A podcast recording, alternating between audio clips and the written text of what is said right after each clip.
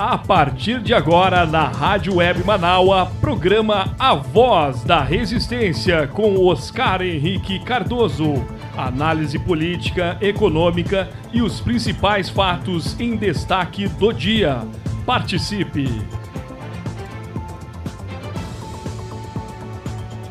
Bom dia, gente! Bom dia! 10 horas 31 minutos, 10 e 31, gente. Agora, temperatura de 30 graus já aqui em Porto Alegre. Eu tô fazendo aqui, continuando a nossa segunda hora da Voz da Resistência, meu povo, com ventilador ligado, porque esse calorão não dá para aguentar. E olha, a gente com ventilador ligado, fica tomando aí água pouco gelada para ver se refresca, né? A garganta começa a doer. Já... Ah, eu vou te falar, uh, tudo é exagerado, né, gente?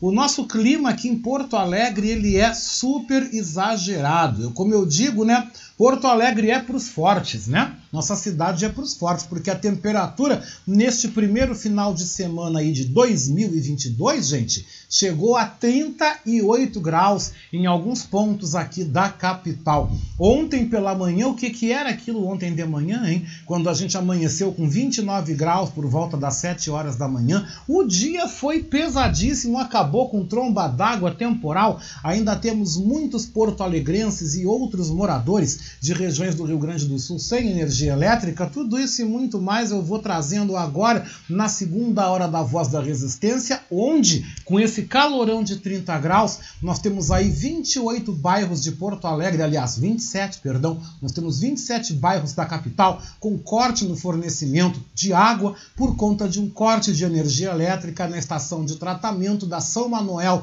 aqui na Zona Leste. Nós temos aí 27 pontos da capital sem água. Vocês já imaginaram com esse calorão todo ainda ficar sem água? Ah, eu vou te dizer, calorão, pandemia, sem água. Olha, esse ano não começou fácil. Mas espantando, espanando, espanando aquilo que é de pesado, vamos começando então o nosso primeira, nossa primeira segunda hora aí da Voz da Resistência deste 2022, que eu tô chegando aqui agradecendo mais uma vez o apoio técnico de Jefferson Sampaio, o apoio institucional de Daniela Castro, Sheila Fagundes e a Verinha Lúcia Santos nas redes sociais e também Beatriz Fagundes no direção, no comando da nossa nave, da nossa Rádio Web Manaus. Eu tô chegando, começando o programa aí com as mensagens de carinho abertas a vocês. Meu beijo também ao meu querido amigo Felipe Magnus, né? Que está hoje lá no Meier, na zona norte do Rio de Janeiro, mandou um abraço aqui para mim, né? Tá aí tratando de uma consulta médica, mandou umas fotos do Meier, que é um bairro que eu gosto muito, né? Gostaria de morar no Meier, tá? Sou sincero, te digo mesmo. E a Verinha Lucia Santos aqui manda uma foto da sacada, lá do Hospital de Divina Providência, onde o Walter se recupera e que se prepara para uma cirurgia agora nessa primeira semana aí agora de 2022, né, o nosso querido aí Walter, né, ela tomando um chimarrão junto com o Walter, com esse calor, né, porque é pros fortes, viu? Gaúcho que é gaúcho toma chimarrão até na beira da praia. é pros fortes, gente. Então, como vocês sabem, né? Como vocês estão sabendo, estão me acompanhando, né? Vera Lucia Santos manda uma linda foto para mim, tomando mate gostoso, minha querida. Beijoco pra ti, pro Walter, um abraço no Nicolas, na tua nora também. Muita luz, muito carinho. Beijo na Cirlei, tua irmã também, que sempre nos acompanha, né? Meu beijo, meu carinho para vocês. Deixa eu aproveitar também contar uma curiosidade aqui, que eu tô desde ontem maratonando, né? Maratonando, acompanhando aqui pelo WhatsApp o retorno aí a viagem da minha filha, né? Que está voltando, está indo, na verdade, para sua casa. É, ela está indo para casa. Olha que legal, gente. Ela reside agora, né? Está agora a partir de então residindo na cidade de Porto Nacional, em Tocantins. Eles deixaram o Rio Grande do Sul, né? deixaram Sapucaia do Sul, em direção a Porto Nacional na madrugada deste domingo, né? por volta das quatro, quatro e meia da manhã. Ontem, às quatro da tarde, passavam por Curitiba. Depois, lá pelas nove, dez da noite, atravessavam São Paulo e há pouco, então, lá por volta das nove e meia, chegaram até Uberlândia. Ai, chegaram lá no Triângulo Mineiro. Aí eu disse para eles, gente, vamos fazer o seguinte: aproveita, come um pão de queijo com linguiça, come um docinho de leite talhado aí em Uberlândia, depois almoça um franguinho no quiabo, um feijãozinho, almoça também aí tudo de bom um arroz, um franguinho no quiabo. E aproveita, gente, aproveita e ouçam essa música de um morador ilustre aí de Uberlândia. Sabe de quem que eu tô falando? Alexandre Pires, dói demais. Vamos ouvir comigo, gente? Ei,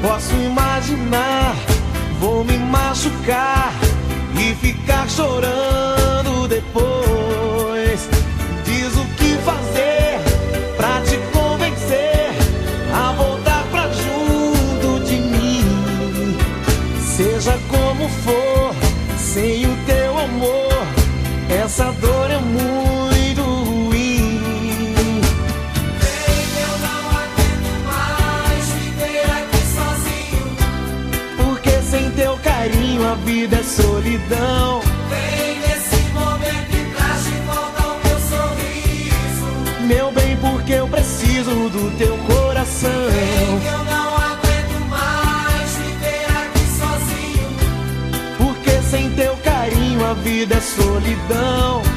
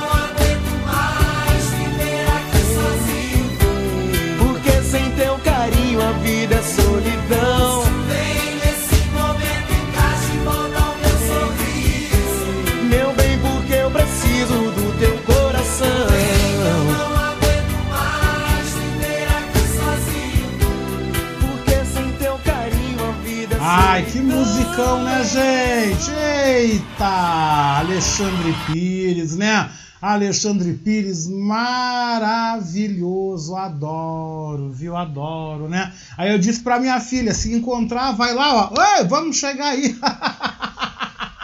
Depois deles passarem por Berlândia, né? Claro, vão passar pela casa de um familiar do Valdez, do meu, do meu, do meu genro, né? Depois eles vão seguir viagem para Porto Nacional no Tocantins, vão cruzar todo o Tocantins, vão passar por Goiânia, vão levar em torno de 16 horas ainda para chegar em casa, né? Se tocarem como estão prevendo, eles devem chegar na madrugada de terça-feira. Gente, que viagem, né?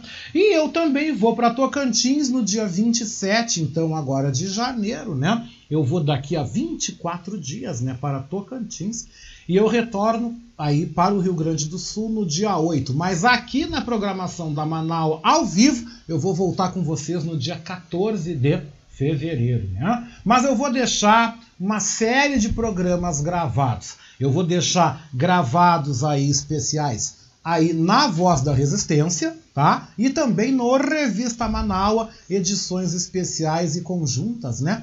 Para esse período que eu vou estar fora aqui ao vivo com vocês, né? Eu ao vivo estarei fora, mas eu vou deixar materiais gravados, preparados, editados para ir continuar nessa audiência, nesse carinho, nesse contato. Se eu conseguir, mando boletins, mando zap zap, converso com a Beatriz, com alguns outros colegas que tiverem por aí lá do Tocantins, contando um pouco dessa realidade, né? Afinal de contas, eu vou para o casamento religioso da minha filha, que vai ser no dia 5 lá, né? Que bonito e que legal. Mas com os recadinhos, a Rose de Florianópolis, dizendo assim: bom dia! Florianópolis está fervendo, é de fato, está quente mesmo aí. Ela está em casa, tranquila, de férias, né? Praias lotadas, todo mundo sem máscara, melhor ficar em casa ouvindo a Manaua. Beijou com gosto de coco, Rose. É, o troço não tá fácil para ninguém, né? E o Ricardo Weber Coelho, né? Mandou uma foto aqui, bom dia. Ele tinha comprado umas tiras aí, né? para amarrar o dinheiro da Mega Sena. Tá vendendo para amarrar pamonha, né? Fazer o quê? Correr atrás do prejuízo. Ai, vamos rir, né, gente? Meme é tudo de bom, né? Meme é tudo de bom. Mas a gente está começando a nossa voz da resistência, né? Nós estamos aí. Primeiro dia útil de 2022, Tá saindo pagamento aí no dia 5, né? Tem uma galera que vai receber quinto dia útil, né? Aquela coisa toda. Que tal a gente começar o ano dando uma força aqui pro nosso financiamento coletivo? Tem Pix também, viu? Em seguidinha eu vou dar aí o nosso Pix para você fazer o seu depósito, a sua contribuição. Mas você também quer saber como é que você pode participar e apoiar aqui a nossa Rádio Web Manaua? Quer saber como? Então ouça!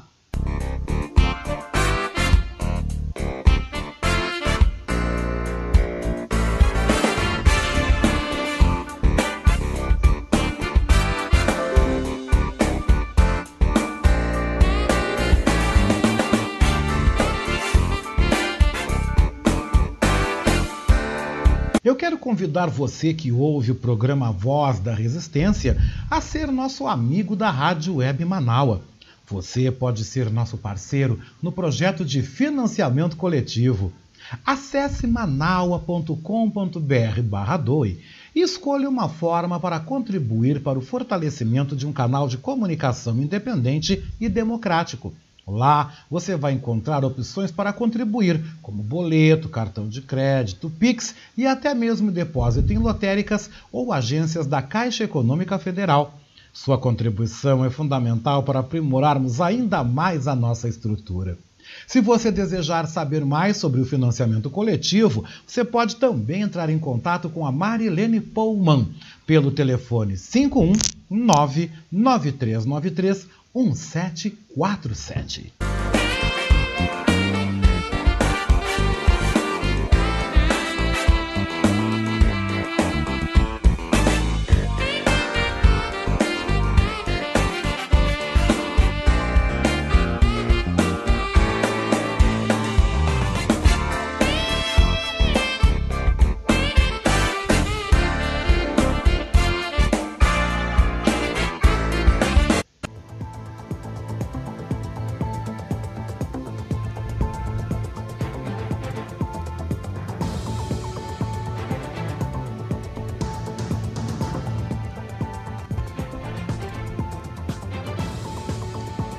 Bem, 10 e 47, 10 horas e 47 minutos, 30 graus a temperatura, um calor do cão aqui em Porto Alegre. Vamos ter aí uma segunda-feira de céu claro, a temperatura pode chegar aí aos 36, 37 graus. Choveu, mas não adiantou nada, o calorão tá aí de novo, né? Pra gente começar então, damos então o start na nossa segunda hora da Voz da Resistência, falando sobre os conflitos geopolíticos previstos para esse ano, né?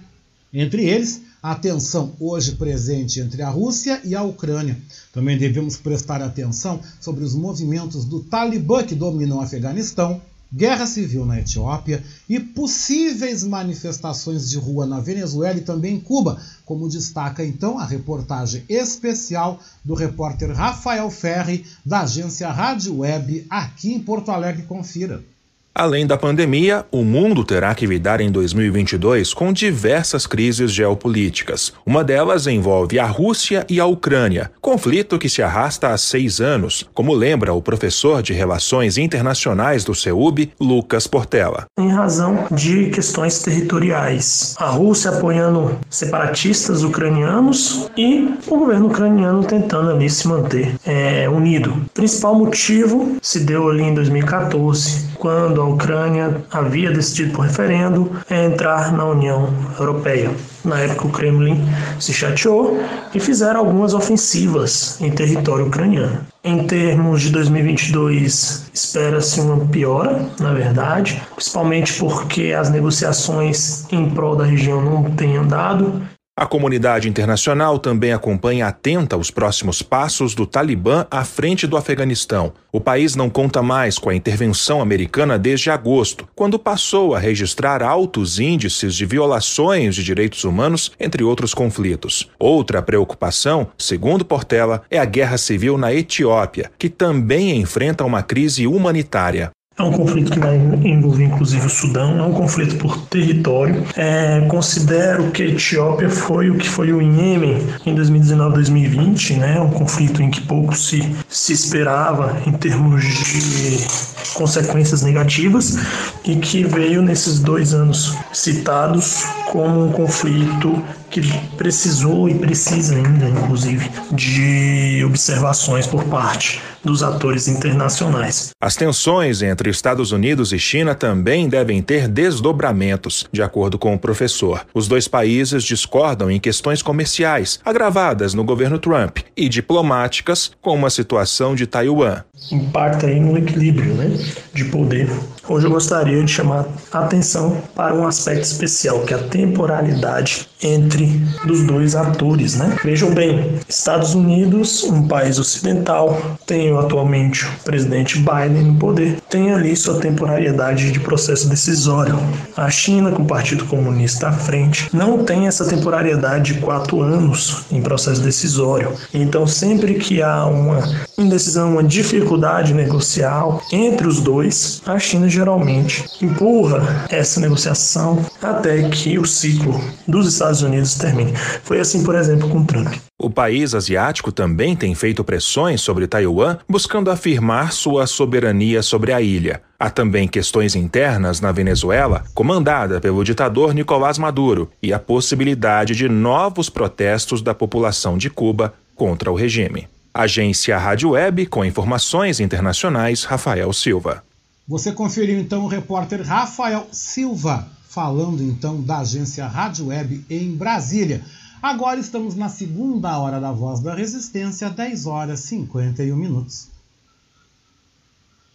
Porto Alegre e o Rio Grande do Sul são destaque também aqui na segunda hora da nossa Voz da Resistência.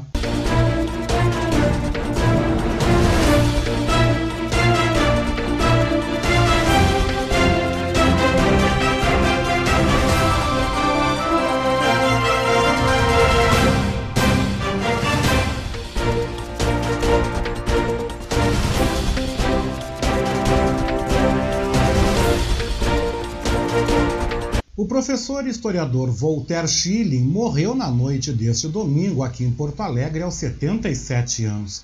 Ele não resistiu a um quadro de embolia pulmonar e sofreu uma parada cardíaca por volta das 22 horas na Santa Casa de Misericórdia. Segundo a filha, Schilling já estava com a saúde fragilizada havia alguns meses. Ele havia inserido um marcapasso e sido diagnosticado com perda neurológica. Ao longo de mais de três décadas, Voltaire Schilling licionou em diversas instituições do Rio Grande do Sul, além de ter sido diretor do Memorial do Rio Grande do Sul. Em 2008, foi eleito membro da Academia Rio Grandense de Letras. Três anos antes, foi agraciado com a medalha Cidade de Porto Alegre. Em 2013, recebeu a insígnia de Cavaleiro da Ordem Nacional do Mérito, que é uma das principais honrarias civis francesas. Voltaire deixa dois filhos, Paula e Voltaire. Ainda não há informações sobre velório e sepultamento.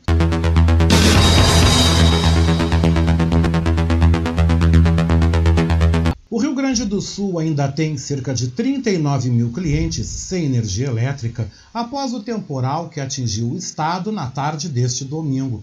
Na área de cobertura da CE Equatorial, são 15 mil consumidores afetados. Segundo a empresa, em balanço atualizado no começo da manhã de hoje, fornecimento está interrompido em trechos nas cidades de Porto Alegre, Charqueadas, Eldorado do Sul e Viamão. A companhia informa que técnicos seguem nos locais para realizar reparos e normalizar a energia o mais rápido possível.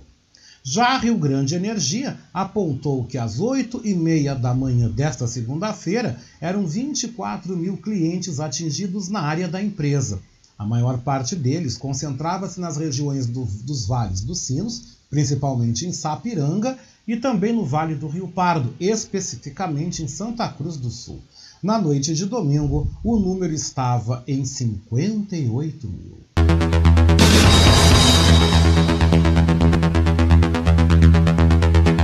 Vinte e sete bairros de Porto Alegre estão enfrentando falta d'água nesta manhã. A forte chuva seguida de ventania registrada ontem aqui na capital levou à queda de energia elétrica na estação de bombeamento de água tratada São Manuel, localizada no bairro Santana, zona leste. A estação São Manuel é interligada a demais estações nas regiões leste e nordeste e o desligamento provoca um efeito dominó. Equipes do Departamento Municipal de Água e Esgoto DEMAI iniciaram os reparos ainda ontem, mas o término do trabalho pode continuar durante a segunda-feira. Estão sendo afetados pelo corte no fornecimento de água moradores dos bairros Jardim Carvalho, Boa Vista, Jardim IP, Bom Jesus, Vila Jardim, Vila Fátima, Vila Pinto, Céfer 1 e 2, Lomba do Pinheiro, Aparício Borges, Jardim Botânico, partes do bairro, dos bairros Partenon e Petrópolis, Santana, Santo Antônio, Jardim do Salso, Jardim Carvalho, São José, São José Comunitário, Agronomia, Vila dos Sargentos, Hospital Independência, Intercap, Campo da Tuca, Vila João Pessoa, Chácara das Pedras e Três Figueiras.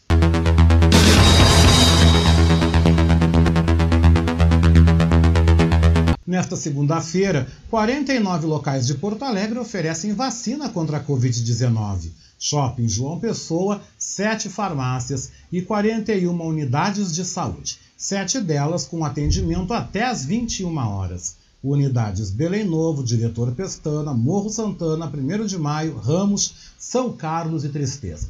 A aplicação de reforço estará disponível para vacinados com a primeira dose da Janssen até 3 de novembro. Para vacinados com a segunda dose das demais imunizantes, segue então disponibilidade para vacinação àqueles que receberam imunidade até o dia 3 de setembro.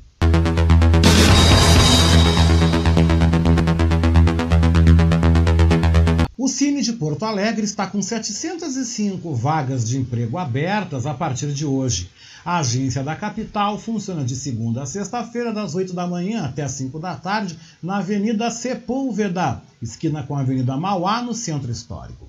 Mais de 80 postos são para a empresa de varejo da capital que vai abrir loja no Pontal Shopping, no bairro Praia de Belas. Entre as oportunidades, há vagas para os cargos de assistente de vendas, auxiliar de logística e operador de empilhadeira. Há também 63 vagas para carpinteiro e 50 para ferreiro.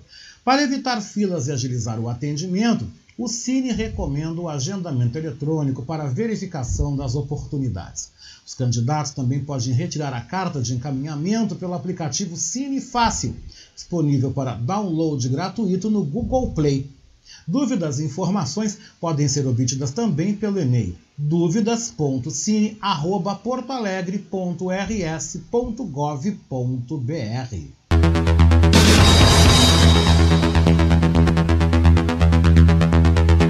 Iniciam nesta segunda-feira as inscrições de pessoas físicas residentes do município de Esteio para receber o auxílio emergencial cultural.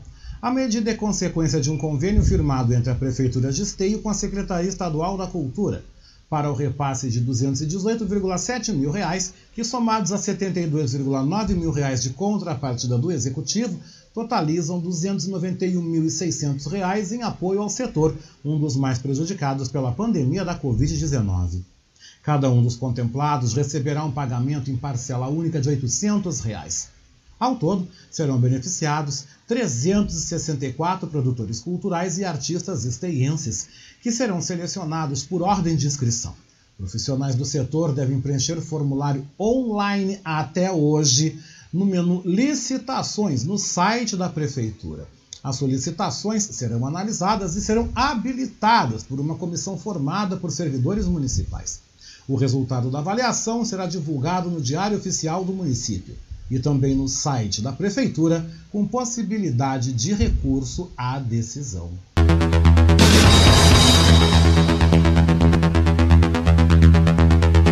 E o Hospital Materno Infantil Presidente Vargas, aqui em Porto Alegre, receberá um investimento de 45,3 milhões de reais este ano. O dinheiro será utilizado em adequações aos planos de prevenção contra incêndio e em reformas da parte da instituição. O recurso é resultado de tratativas feitas pela Procuradoria-Geral do Município, Ministério da Saúde e demais órgãos da União.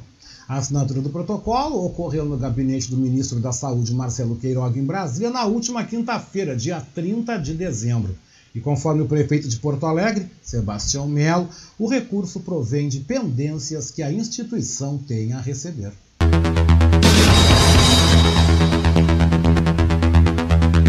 Muito bem, 11 horas e a gente volta então com a participação dos nossos internautas, né? Nossa querida então diretora aqui institucional Daniela Castro manda aqui um material aí no Instagram, né? Deixa eu ver se eu consigo abrir, onde a cantora Cláudia Leite, né, ignorou no seu show aí mais uma manifestação que teve daí do fora Bolsonaro, né? Aqui como está a matéria no site do Diário do Centro do Mundo dizendo Cláudia Leite não apoiou e ignorou o coro de fora Bolsonaro em seu show, né? Traz aqui o destaque aqui dizendo, né? E a própria Daniela vai dizendo que agora tá caindo a máscara de muita gente, estão mostrando aí quem é quem. Com certeza, né? Eu sinceramente me desculpe aqui o que eu vou dizer, eu não simpatizo nem um pouquinho com a Cláudia Leite. Acho ela uma boa artista, mas eu não tenho nenhuma simpatia por ela, nunca tive, tá? Gosto mais da Ivete Sangalo, prefiro a Ivete Sangalo, apesar da Ivete Sangalo também ser outra que está em cima do muro também, né? A Ivete Sangalo vai aonde interessa. Eu também não tenho visto ela tomar assim muitas posições políticas, né? Também ela pensa nos patrocinadores, aquela coisa toda, né, gente? Então por isso que tem muitos que ficam aí com aquela coisa vaselina em cima do muro. E o Ricardo Weber Coelho, né? Manda aqui um material bem interessante, né? Bem interessante Uh, fazendo uma pergunta para mim, né? Quando eu vou a algum restaurante, eu costumo dar gorjeta ou eu pago os 10%, né? E ele manda uma matéria bem interessante que está na revista Pequenas Empresas, Grandes Negócios, da edição, tá? Dessa última edição aí da Pequenas Empresas e Grandes Negócios, né? Vamos dar uma olhada aqui se eu consigo abrir ou não, né? Ver se eu consigo abrir ou não, porque Trancou aqui, trancou aqui o material, né? vamos ver. Vamos ver se dá. Não, não, eu não tive acesso. Eu não tive acesso porque tem que ser assinante, né? E eu não vou fazer assinatura. Mas o principal destaque é que fala de um caso de um restaurante, né? Que esse restaurante colou, então, cartazes implorando que os clientes paguem gorjeta aos garçons e acabou sendo criticado na internet. E isso é uma questão aí bastante polêmica, tá? Isso é uma questão bastante polêmica, o Ricardo mesmo diz que ele sempre que pode dá gorjeta, inclusive nos aplicativos de táxi, dá gorjeta, né? Bah, Ricardo, vou te fazer um vale. Olha, o Ricardo dá gorjeta. ele diz que sempre, né, procura dar gorjeta, né? E que acabou criando aí essa polêmica nesse restaurante. Eu penso assim, né, Ricardo? Vai muito de cada um. Porque, na verdade, quando você uh, paga a conta, já está ali embutido na maioria dos espaços os 10%. Se você quer dar uma gorjeta, tudo bem. Se você não quer, também tudo bem. Nem sempre a gente sai prevenido, né? Nem sempre você tem um troco a mais para você fazer um agrado ali ao profissional e que merece. Né? O garçom merece, o pessoal da cozinha, o manobrista do estacionamento, o, aquele que fica na portaria ali para te receber. Todos merecem realmente ganhar uma gorjeta pelo trabalho que fazem. Mas nem sempre a gente está ali com o dinheiro na mão. Né? E, e, na maioria dos espaços já é cobrado ali os 10%. Né? Já é cobrado os 10%. Mas eu creio, assim, que essa iniciativa do restaurante, a qual eu não consegui ler a notícia, porque o acesso está fechado, é só para quem é assinante, creio que deve ter gerado aí muita curiosidade. Imagina o dono do restaurante pedir, pelo amor de Deus, que dê gorjeta para os garçons, mas nem caiu os 10%. Já não está embutido ali, ele não repassa nada, é, é, algo realmente muito curioso. Mas o assunto aí é interessante, dar ou não dar gorjeta. Quando eu posso, quando eu tenho, eu dou. Quando eu não tenho, eu não dou. E gorjeta, ali dando um a mais para o motorista do aplicativo, olha, eu, eu, eu, eu, sinceramente, eu geralmente eu não dou. Eu, geralmente eu não dou, tá? Muito difícil eu dar porque o valor da corrida ele é um valor justo e tá, ok, né? Eu chamei um aplicativo até por ser mais barato, né? Até por me proporcionar um conforto, tá? Paguei, tudo bem, ok, né? Eles recebem também automaticamente o dinheiro ali da, da própria corrida, né? Fica sempre na opção. Se você quer dar, dá, não quer dar, não dou. Eu não vou dizer, ah, eu dou gorjeta. Não, eu não costumo dar. Mas eu acho louvável, eu acho válido, interessante, para quem dá gorjeta, sim. 11 horas e 5 minutos, gente. O calorão continua, né? E o primeiro mês do novo ano deve ser de muito calor e pouca chuva para nós gaúchos. São os efeitos mais severos do fenômeno Laninha, que vai intensificar as chuvas no centro-norte brasileiro. E você confere como está o tempo agora aqui em Porto Alegre, nas principais capitais brasileiras, Montevidéu e Buenos Aires. As informações são do Clima Tempo. Alegre,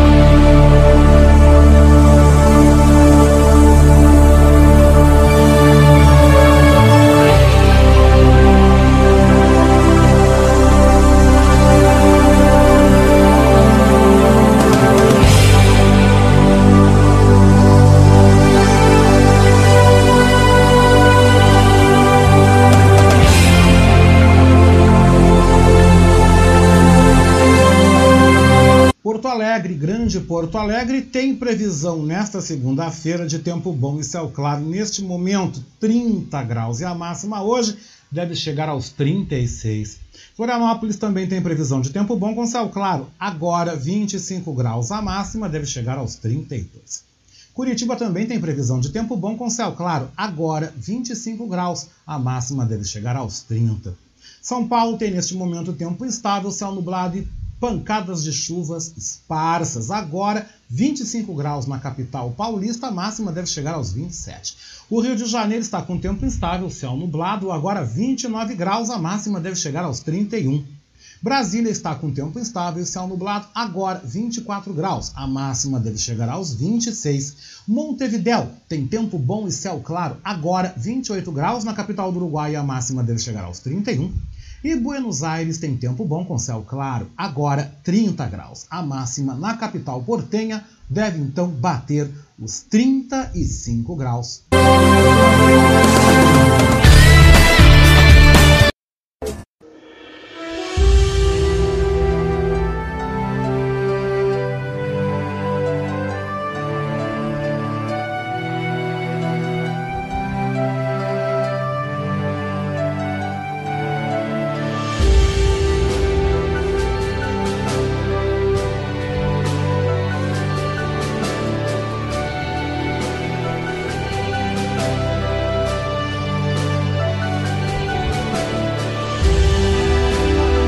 Fatos que marcaram a história chegam nas nossas efemérides.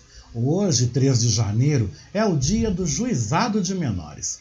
A santa do dia é Santa Genoveva e o orixá do dia para o batuque gaúcho é Pai Bará. Hoje, em 1889, um editorial do New York Times usa pela primeira vez a palavra automóvel para designar a carruagem sem cavalo.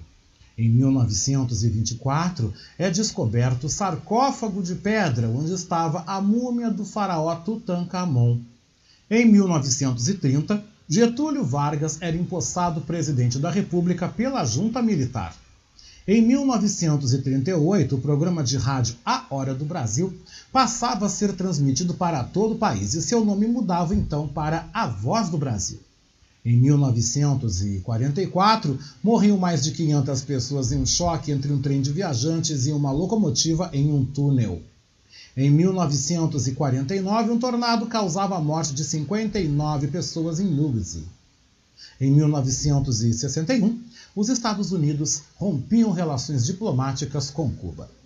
Em 1969, nasceu o piloto alemão de Fórmula 1, Michael Schumacher. Em 1977 era fundada a Apple Computer, a primeira indústria de computadores para uso pessoal. E em 1999, a NASA lançava ao espaço a sonda Mars Play Lander, com destino a Marte.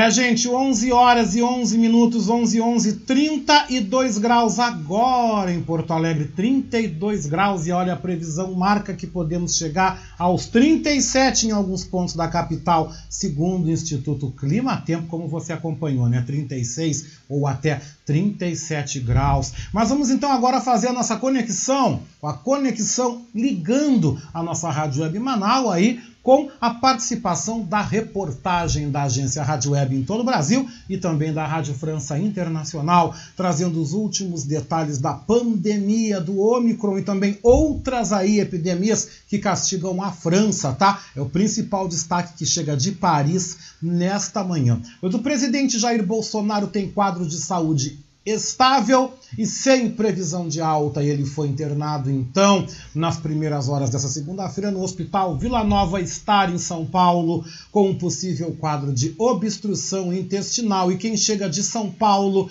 trazendo os detalhes é o repórter da agência Rádio Web, Leno Falque.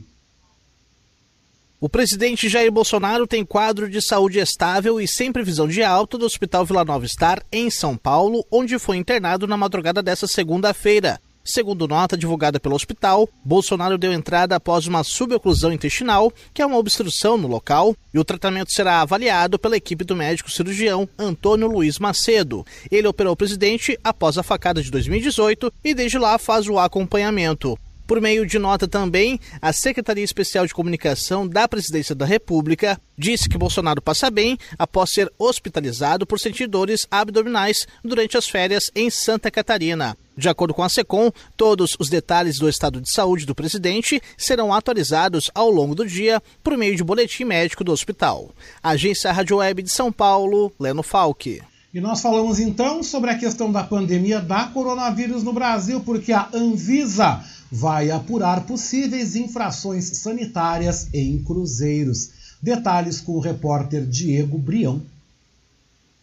A Agência Nacional de Vigilância Sanitária, a Anvisa, anunciou que vai investigar a ocorrência de possíveis infrações sanitárias em cruzeiros que transitam na costa brasileira. O órgão divulgou o comunicado no próprio site durante a tarde de domingo. Nele foi destacado que haverá apuração a partir de notícias divulgadas pela imprensa sobre descumprimento de protocolos sanitários de combate à circulação da Covid-19. Se houver irregularidades comprovadas, a Anvisa salienta que haverá punição desde multa até suspensão da atividade das embarcações. O órgão também informou que a embarcação Costa Diadema está proibida de realizar atividades não essenciais a bordo, enquanto que a MSC Esplêndida está com a operação suspensa desde o dia 30 de dezembro e a retomada depende de nova avaliação do órgão. Em entrevista concedida à agência Rádio Web, o pesquisador e especialista em Covid-19, Breno Adaide, reforçou os perigos da variante Ômicron da Covid-19. Hoje nós já temos transmissão comunitária, o vírus já está instalado no Brasil, como era esperado estar. Em cruzeiro, como você tem um, um, um trânsito maior, as pessoas ficam, apesar de ser num ambiente também aberto, ficam aglomeradas ali, o risco é altíssimo.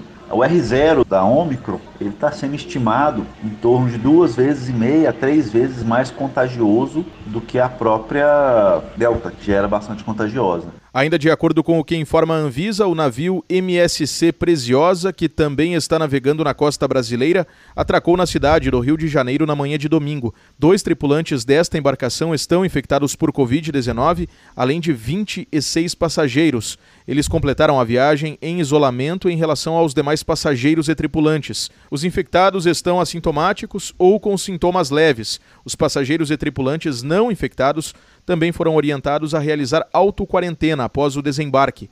Na última sexta-feira, a Anvisa recomendou ao Ministério da Saúde a suspensão provisória da temporada de navios de cruzeiro na costa do Brasil.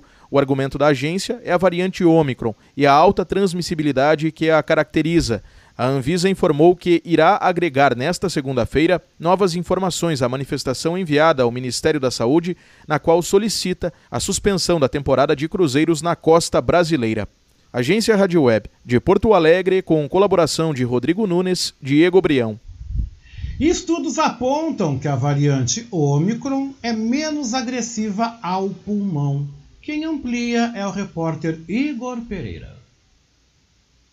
Seis novos estudos internacionais afirmam que a variante Ômicron é menos agressiva ao pulmão do que as outras variantes do coronavírus. As pesquisas foram feitas com ratos de laboratório e usaram tomografias pulmonares nos animais infectados com as diferentes variantes do coronavírus. A Delta, identificada primeiramente na Índia, foi a responsável pelos casos mais graves e sequelas pulmonares. Já a Ômicron é mais agressiva na garganta, o que explica a rápida proliferação e transmissão da Covid-19. Os cientistas alertam que, embora as notícias sejam esperançosas, ainda não é hora de baixar a guarda e os cuidados, como o uso de máscaras, por exemplo, devem continuar. A vacina também é eficaz para conter os casos graves da doença, especialmente nas pessoas que receberam a dose de reforço.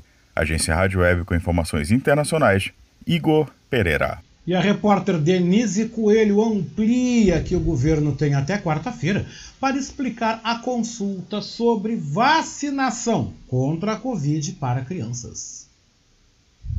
O prazo dado pela ministra Carmen Lúcia do Supremo Tribunal Federal para o presidente Jair Bolsonaro e o ministro da Saúde Marcelo Queiroga prestarem informações sobre a consulta pública para vacinação de crianças encerra na próxima quarta-feira. A ideia da consulta pública partiu do governo e é contestada no STF em uma ação da Confederação Nacional dos Trabalhadores Metalúrgicos. Além de pedir a anulação da consulta, a Confederação também quer que o Supremo determine à União que a vacinação desse grupo passe a ser obrigatória, ainda que a faixa etária seja incluída com urgência no Plano Nacional de Imunizações do Ministério da Saúde. A Agência Nacional de Vigilância Sanitária, Anvisa, já liberou a vacina para crianças e atestou que é segura. Para especialistas, a vacinação desse grupo é essencial não só para conter a pandemia, mas para proteger as crianças diante do surgimento de novas variantes. A adoção da consulta pública não foi bem vista por técnicos e cientistas da área, que viram na atitude mais uma ação de Bolsonaro contra as vacinas. A ministra Carmen Lúcia estabeleceu ainda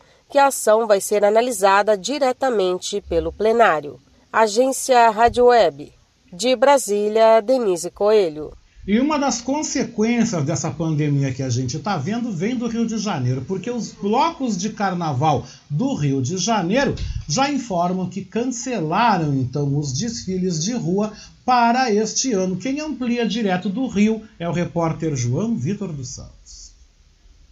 Com a pandemia, o carnaval desse ano ainda é dúvida em todo o país. No Rio, a prefeitura admitiu que a festa pode não ocorrer caso a situação pandêmica da capital não permita. Até o momento, a política da cidade é de confirmação do evento, pelo menos na Marquês de Sapucaí, com os desfiles das escolas de samba. Isso porque as associações ligadas aos blocos de rua afirmaram que a decisão de realizar a festa ou não será tomada esse mês. Alguns já confirmaram a desistência, como o Bloco de Ipanema e o Bloco da Preta. O assessor de investimentos Lucas Caseira mostrou a preocupação em estar nos eventos de carnaval com a variante Omicron da Covid. Mesmo que aconteça o carnaval, é, infelizmente eu estou pensando em não participar por me sentir ainda inseguro em relação à nova variante do coronavírus. Então eu acho que seria mais prudente evitar aglomerações, manter o distanciamento, respeitar esse momento ainda muito indefinido e delicado da pandemia. Em São Paulo, Paulo, foram aprovados 696 desfiles para o Carnaval de Rua. Esse é o maior número de blocos já confirmados na capital paulista. O governo municipal informou que esta é mais uma etapa do planejamento para o evento, mas que a realização dele depende das autorizações dos órgãos de saúde conforme o cenário epidemiológico da pandemia da Covid-19. O Carnaval 2022 está previsto para os dias 26 de fevereiro a 1 de março, sendo o dia 2 de março a quarta-feira de cinzas. Agência Rádio Web, do Rio de Janeiro, João Vitor dos Santos. E casos de influenza aumentam e as consequências podem ser graves, como nos detalha o repórter Rafael Ferri. Ainda em meio à pandemia de Covid-19, o Brasil agora enfrenta outro problema: a infecção pela influenza. A Prefeitura de São Paulo informou que testou mais de 5 mil pessoas para influenza A e B até a última sexta-feira e 26% tiveram diagnóstico positivo. Entre o total de casos confirmados, 97% apontaram para influenza A e apenas 3% para o tipo B. A capital paulista adquiriu na última semana de dezembro de 2021 mais de 150 mil testes para para a doença, que serão distribuídos entre todas as 469 unidades básicas de saúde do município. Para a médica infectologista Raquel Stuck, a vacina disponível para influenza não tem nenhuma ação contra a cepa que circula no momento. Stuck afirma que ao tomar a vacina, as pessoas podem ter a falsa sensação de proteção. O vírus da gripe H3N2 que está circulando no momento é o H3N2 da cepa da variante Darwin. Este vírus não faz parte da vacina que nós temos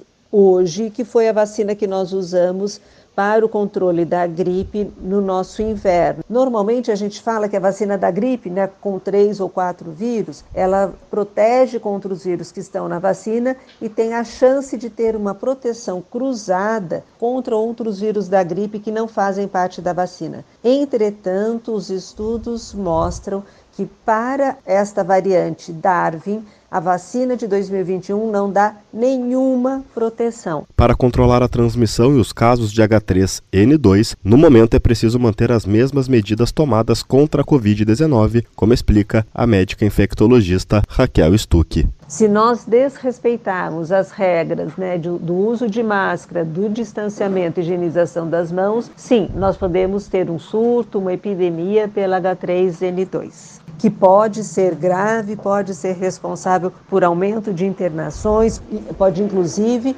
infelizmente, levar à morte também por complicações relacionadas à gripe. Diante do avanço dos casos de influenza no Brasil, atualmente há um maior número de internações por gripe do que por Covid-19 no país. A agência Rádio Web de Porto Alegre, Rafael Ferri. Então, gente, não brinquem, não façam bobagem, continuem os cuidados, álcool gel e máscara. E, se possível, respeitando aí a questão das normas do distanciamento. Vamos continuar aí, claro, levando a sério o que está acontecendo, né? Mas mudando um pouco o assunto, registramos que o número de desabrigados pelas chuvas na Bahia registra queda, como nos amplia a repórter Sandra Fontela, direto de Brasília. A intensidade das chuvas diminuiu na Bahia e a situação agora exige esforço para a recuperação dos estragos. Segundo dados divulgados neste domingo pela Superintendência de Proteção e Defesa Civil da Bahia, são 32.594 desabrigados. O levantamento mostra uma redução pelo terceiro dia consecutivo. Entre sábado e domingo, a queda foi de 147 pessoas desabrigadas. É considerado desabrigado quem perdeu imóvel e precisa de apoio do poder público. Ainda de acordo com a Defesa Civil, 57.451 pessoas estão desalojadas no estado. São aquelas pessoas que também perderam os imóveis, mas foram alocadas em casas de familiares ou amigos. O número de desalojados também teve redução de 80 pessoas. A Bahia registrou 25 mortes e 517 feridos em razão das chuvas. O número total de atingidos ultrapassa 661 mil mil pessoas. Os dados correspondem à situação em 165 municípios afetados. Desse total, 153 estão em situação de emergência e em Minas Gerais são 124 municípios em situação de emergência por conta das chuvas. De acordo com a Defesa Civil do Estado, mais de 3 mil pessoas estão desabrigadas e mais de 13 mil desalojadas. Minas Gerais registrou seis mortes desde outubro, quando começaram as fortes chuvas. Agência Rádio Web de Brasília, Sandra Fontela. Estudantes, gente, podem negociar as dívidas do FIES com até 92% de desconto. Quem amplia a repórter Denise Coelho. Em 2022, estudantes vão poder negociar os débitos com o Fundo de Financiamento Estudantil, o FIES. É o que prevê a nova medida provisória publicada pelo governo federal. A MP traz regras para contratos firmados até o segundo semestre de 2017. O benefício vale para débitos vencidos em que a pessoa já não consegue pagar o valor há mais de um ano. Dentre as principais propostas da medida está o parcelamento das dívidas em até 150 meses, ou seja, 12 anos e meio. O pagamento poderá ser feito com redução de 100% dos encargos moratórios e a concessão de 12% de desconto sobre o saldo devedor para o estudante que realizar a quitação integral da dívida. Quem tiver no cadastro único para programas sociais do governo federal ou for beneficiário de auxílio emergencial, deve ter um desconto de 92% do valor devido. Para os demais casos, o desconto máximo será de 86,5%. As renegociações poderão ser feitas por meio dos canais de atendimento dos agentes financeiros do programa, Caixa Econômica Federal ou Banco do Brasil. A medida provisória já está em vigor, mas precisa ainda ser aprovada em definitivo pelo Congresso Nacional em até 120 dias após o fim do recesso legislativo, que termina em fevereiro. O FIES é um programa do Ministério da Educação instituído pela Lei 10.260, de 12 de julho de 2001 tem como objetivo conceder financiamento a estudantes em cursos superiores não gratuitos. Agência Rádio Web. De Brasília, Denise Coelho. E de Brasília nós vamos agora direto a Paris, porque três epidemias atingem a França e devem lotar hospitais. Uma situação grave que estão vivendo na Europa, hein? Vamos então agora nos conectar direto à Rádio França Internacional. Giro Internacional. Adriana Moisés. Paris, 3 de janeiro de 2022. Em destaque nesta segunda-feira, o ministro da Saúde da França, Olivier Véran, adverte que as epidemias simultâneas de Covid, da gripe sazonal e da gastroenterite vão lotar os hospitais franceses nas próximas semanas. A ameaça, o risco que temos com a Omicron é de saturação dos leitos de hospitalização convencionais. A gripe começou, a gastroenterite já estava presente. Vamos enfrentar o mês de janeiro difícil nos hospitais.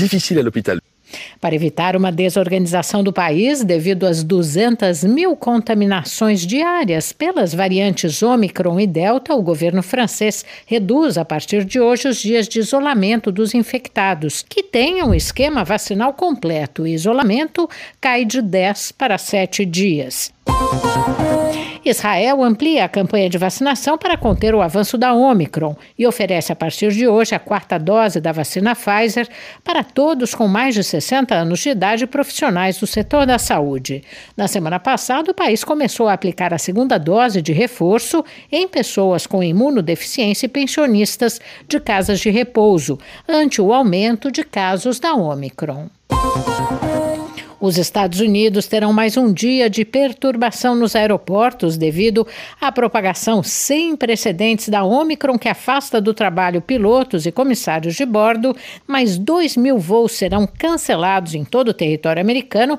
O país registra 400 mil novas infecções por dia, uma curva quase vertical, segundo o epidemiologista-chefe da Casa Branca. O secretário americano da Defesa, Lloyd Austin, informou no domingo que contraiu a Covid. Após quase 24 horas de trabalho, os bombeiros conseguiram controlar nesta madrugada o incêndio que praticamente destruiu a Assembleia Nacional da África do Sul na cidade do Cabo, mas a Biblioteca do Parlamento, que abriga uma coleção única de livros, parece ter sido poupada pelas chamas. Um homem de 49 anos foi preso dentro do parlamento. Ele foi acusado de invasão, roubo e incêndio criminoso e será processado por ameaçar uma propriedade do Estado. Estado. Ele deve ser apresentado à Justiça nesta terça-feira. Da Rádio França Internacional em Paris, em parceria com a agência Rádio Web. 11:29. Vamos então registrar a participação dos nossos internautas aqui também, né? Daniela Castro manda um material aqui que eu quero ver se eu consigo abrir. O presidente o Jair Bolsonaro foi nomeado por um consórcio internacional de jornalistas como a personalidade do ano nos quesitos corrupção e crime organizado. O Chico Prado traz pra gente os detalhes dessa premiação. Chico Prado, vem para cá. Oi, Dani, boa tarde a você, boa tarde a todos que acompanham o 360. O presidente Jair Bolsonaro, portanto, foi nomeado personalidade do ano nos quesitos crime organizado e corrupção pelo Organized Crime and Corruption Reporting Project, um consórcio internacional de jornalistas investigativos. O órgão que nos últimos anos ofereceu a premiação a líderes como o venezuelano Nicolás Maduro, o filipino Rodrigo Duterte e o russo Vladimir Putin, disse que o presidente brasileiro, abre aspas, se cercou de figuras corruptas, usou propaganda para promover sua agenda populista, minou o sistema de justiça e travou uma guerra destrutiva contra a Amazônia, fecha aspas. Ainda de acordo com o OCCRP, abre aspas, Bolsonaro venceu por pouco outros dois líderes populistas, o presidente dos Estados Unidos, Donald Trump, e o turco Recep Erdogan, fecha aspas. Ainda segundo a entidade, Bolsonaro foi escolhido, abre aspas, por causa de sua hipocrisia.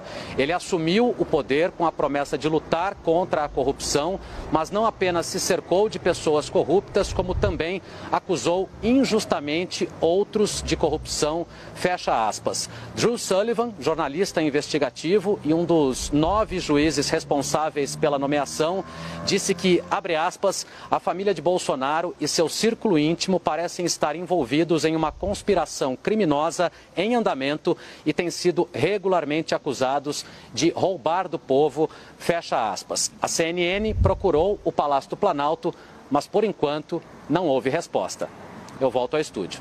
Uai, seu app de É claro que o Palácio do Planalto não vai se manifestar com isso. É claro que não vão falar. Sobre a questão da internação do Bolsonaro, né? Ele está fazendo todo esse jogo, esse mise-en-scène, para tentar atrapalhar e tirar o foco em cima da resposta que o governo tem que dar ao Supremo Tribunal Federal quanto ao início da vacinação de crianças dos 5 aos 11 anos contra a Omicron.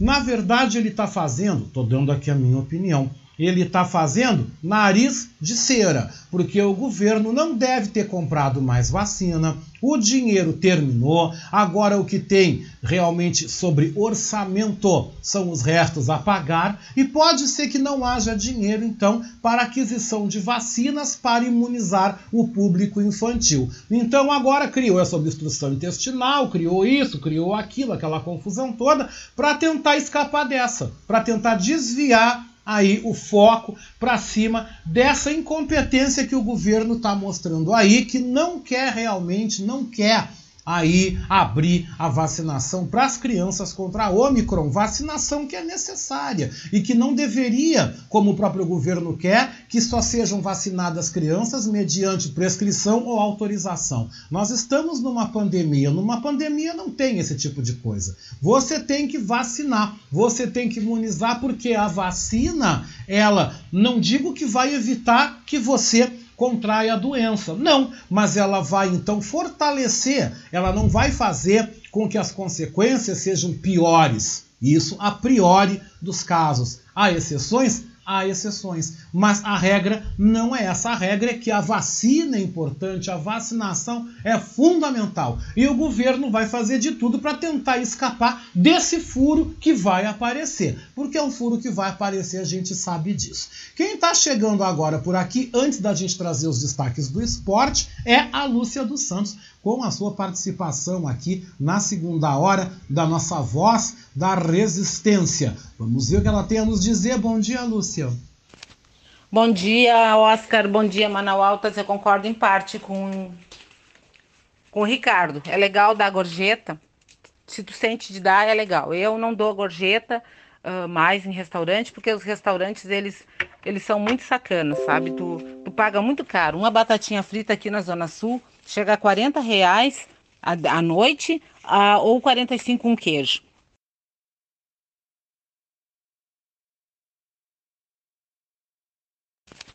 Bom dia, Oscar. Bom dia, Manaus Altas. Eu concordo em parte com, com o Ricardo. É legal dar gorjeta.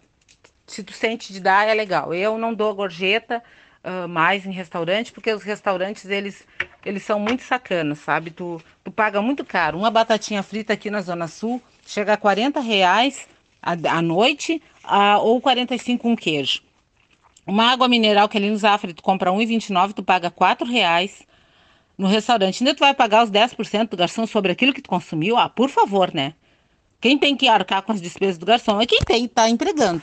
E outra coisa, os caras pagam uma micharia, né? Eu fui trabalhar num restaurante, ajudar, eu fui das 8 a 1 e pouca da manhã, o cara teve o peito de me pagar 80 reais, que as duas batatinhas que eu servi dão 90 reais. Fora o que tomaram de cerveja. Cerveja cara né? E que restaurante não paga tão caro assim pelaquela cerveja, mas ele cobra caro. E aí tu tem que pagar ainda pro garçom 10%. Se eu entro num restaurante, restaurante me quebra, eu já pergunto, cobra 10%? Cobro, então tá. É obrigado a pagar? Eu não sou obrigada a ficar. Eu pego e saio. Não pago mais os 10%. Eu olho na tabela tudo que tem ali, tudo que eu consumi, consumi e vou lá no caixa e somo tudo direitinho. Sabe por quê? Porque já me aconteceu de me cobrar duas águas mineral a mais, duas cervejas a mais, coisas que eu não devia. Então tudo tem que ter muito bem anotado na tua prancheta, ali na tua mesa. Não te deixa enganar por gente covarde sem vergonha. Tá? Porque esse povo que votou aí nesse, no coiso tem que aprender a votar porque não sabe votar, daí depois tá os filhos na sinaleira pedindo, né? Que nesses dias. Uh, uma, um guri veio me vender uma bala e estava super revoltado, um calorão horrível. E eu ele, eu não tinha realmente 50 reais, eu não tinha como comprar a bala de dois reais dele, que é um horror. Uma bala de dois reais, não, não tinha como comprar. Mas tudo bem, as pessoas compram para ajudar. Aí o que, que ele fez? Riscou o nosso carro. O que custou o conserto? Uns 300 pila, entende? Então é assim, as pessoas não sabem votar, ainda prejudicam os pobres. Porque como ele estava ali vendendo a bala dele e eu estava no meu carro, eu não sou rica. Eu sou pobre, eu trabalho, eu saio todos os dias de manhã para trabalhar, né? E, e, graças ao meu trabalho também que ele está conseguindo comprar a balinha dele. Porque a gente tem que pensar nisso também, sabe, Oscar? Porque são os pobres que movimentam os pobres, não são os ricos. Os ricos só exploram as pessoas.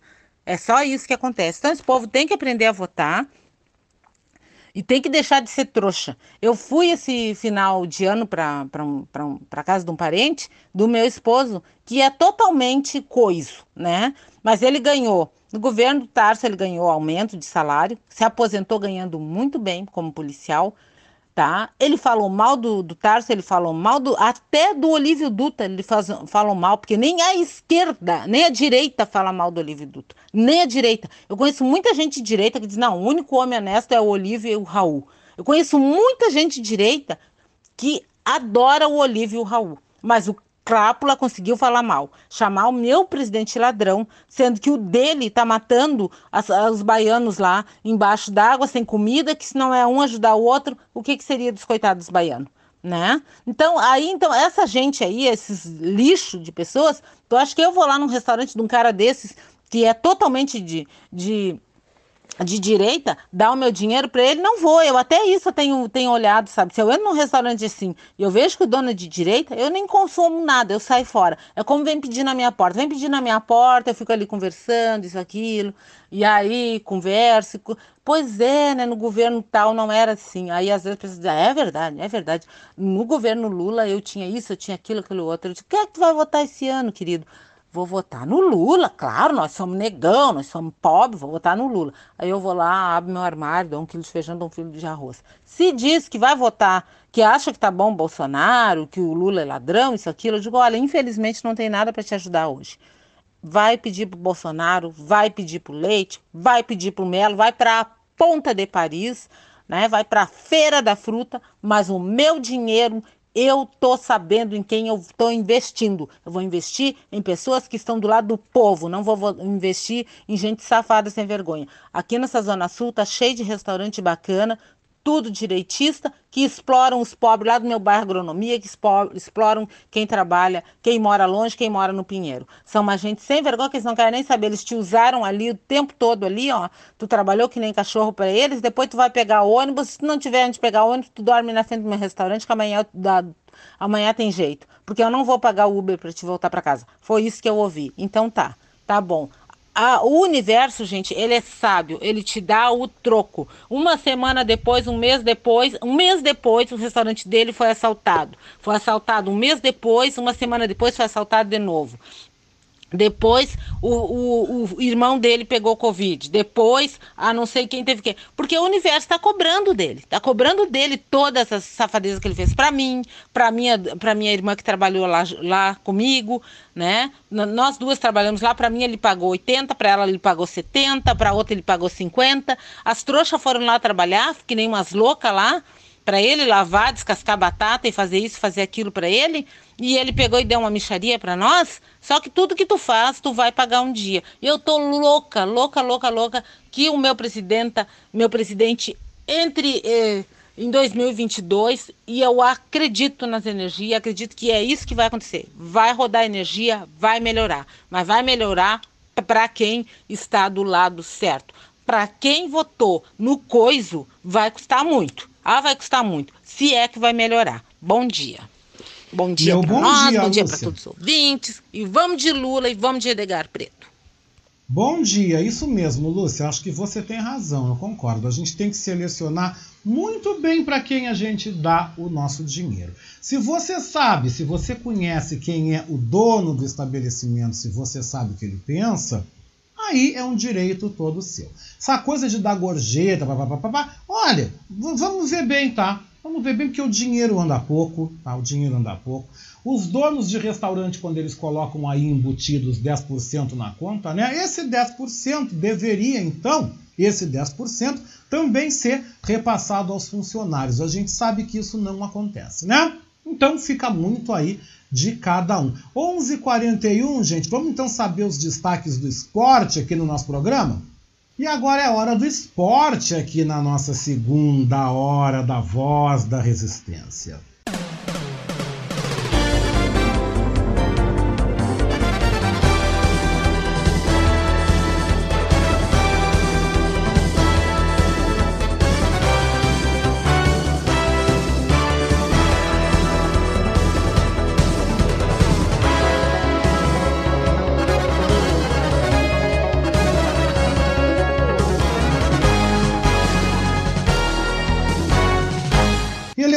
Messi testa positivo para a Covid-19 e desfalca o Paris Saint-Germain. Quem traz os detalhes é a repórter Daniela Esperon.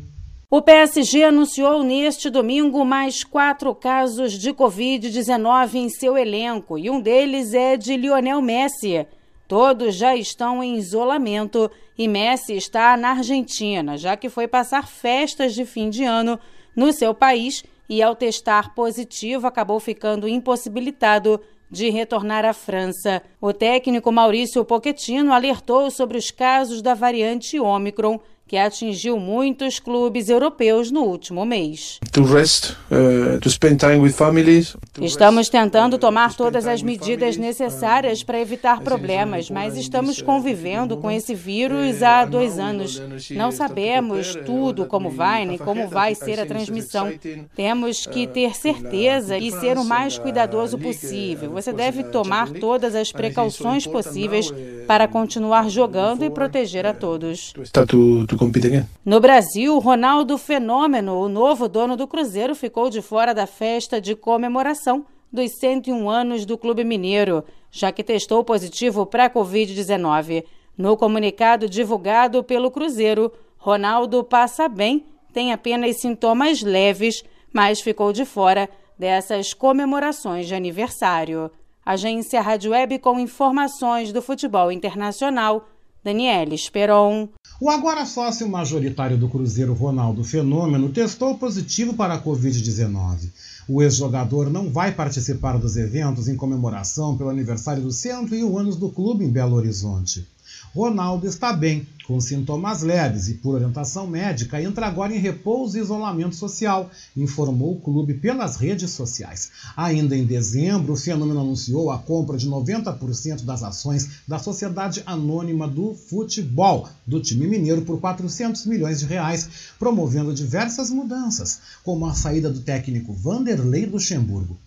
Ele ainda é dono do Valladolid, clube da segunda divisão da Espanha. Atlético Mineiro busca alternativa e conversa com Carlos Carvalhal. Quem retorna com esse destaque também é a repórter Daniela Esperon. O Atlético Mineiro já tem um plano B caso as negociações com o técnico Jorge Jesus não avance. E o outro nome cotado no Galo é de outro português. Se trata de Carlos Carvalhal, treinador do Braga. Carvalhal chegou a ser pretendido também pelo Flamengo mas a entrave foi o valor da multa rescisória, que gira em torno de 16 milhões de reais. O rubro-negro não estava disposto a pagar esse valor para tirar o treinador do Braga. Já o Atlético Mineiro segue com conversas mesmo sabendo dessa situação. Fato é que a diretoria do Galo espera fechar com o um novo comandante antes da apresentação do elenco, que está marcada para o dia 17 de janeiro. Agência Rádio Web com informações do Atlético Mineiro, Daniela Esperon. E o Inter segue atento ao mercado em buscas de alternativas para reforçar o ataque. Encaminhando com Wesley Moraes e Nicão, o Colorado tem interesse em Davi, jogador de 26 anos que atualmente defende o Fortaleza. Ele é uma alternativa devido ao negócio com o Marinho, que deseja se transferir para o mercado do exterior.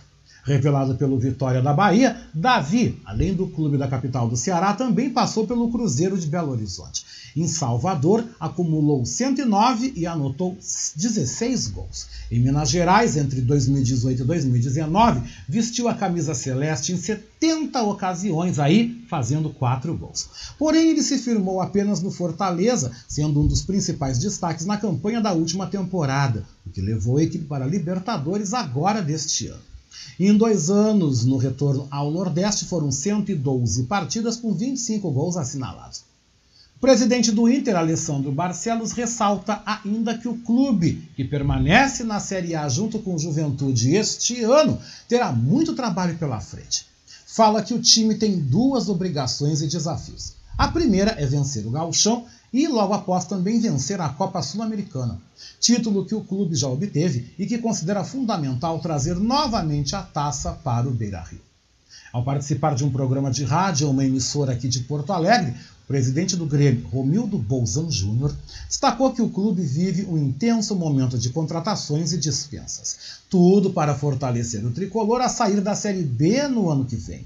O clube, diz Bolzan Júnior, confirma a permanência de Wagner Mancini como treinador para a próxima temporada. Um dos destaques é a explicação do clube para garantir o retorno de Diego Souza. Após divulgar nota oficial anunciando a saída do centroavante Rafinha e Cortez, o jogador então acertou um novo contrato. A ideia do Grêmio era mudar a fotografia do grupo de jogadores, mas sem encontrar uma alternativa, a direção então entrou em contato com Diego Souza e efetuou o novo vínculo. O Grêmio, até o momento, anunciou as chegadas de Orejuela, Bruno Alves, Nicolas, Janderson e Diego Souza. O clube ainda aguarda a conclusão das negociações por Benítez. E saíram então Rafinha, Wanderson, Juan, Bruno Cortes, Jean-Pierre, Alisson, Isaac e Borja. O clube inicia a pré-temporada no dia 10 de janeiro, enquanto um grupo de jogadores da transição se apresenta hoje e começa então as primeiras rodadas do gauchão para o grupo principal poder realizar então a pré-temporada. Pois é, gente, como vocês puderam assistir, puderam então ver, né? Estamos com 11h49 temperatura de 32 graus. Na segunda-feira que vem eu vou trazer então ao nosso programa, nosso querido colega, nosso comentarista Fábio Klein, para que ele possa então falar e explanar mais também sobre os assuntos do cotidiano, né? Porque como nós estamos com 11h49, eu entrego o programa no máximo 55, 56, eu não vou dar 5 minutos, né, para essa presença tão ilustre aqui no nosso programa de forma nenhuma. E sendo assim, gente, como vocês estão acompanhando, a nossa segunda hora do primeiro programa Voz da Resistência desse 2022, desse 3 de janeiro de 2022, aí está chegando aí ao seu final. Quero agradecer então o apoio técnico de Jefferson Sampaio, o apoio institucional de Daniela Castro, Sheila Fagundes e Vera Lucia Santos nas redes sociais e na direção geral da nossa Rádio Web Manaus, Beatriz Fagundes. Na sequência, assim que eu for, né, a partir do meio-dia, você fica com o programa Rap em Cena direto de São Paulo, com Chorão, Soneca e Macário. E logo após o Rap em Cena, nós temos aí mais uma edição dos Arquivos Ocultos com Jefferson Sampaio, direto da Rádio Web em Flor... Direto da Rádio Web, não, gente, perdão!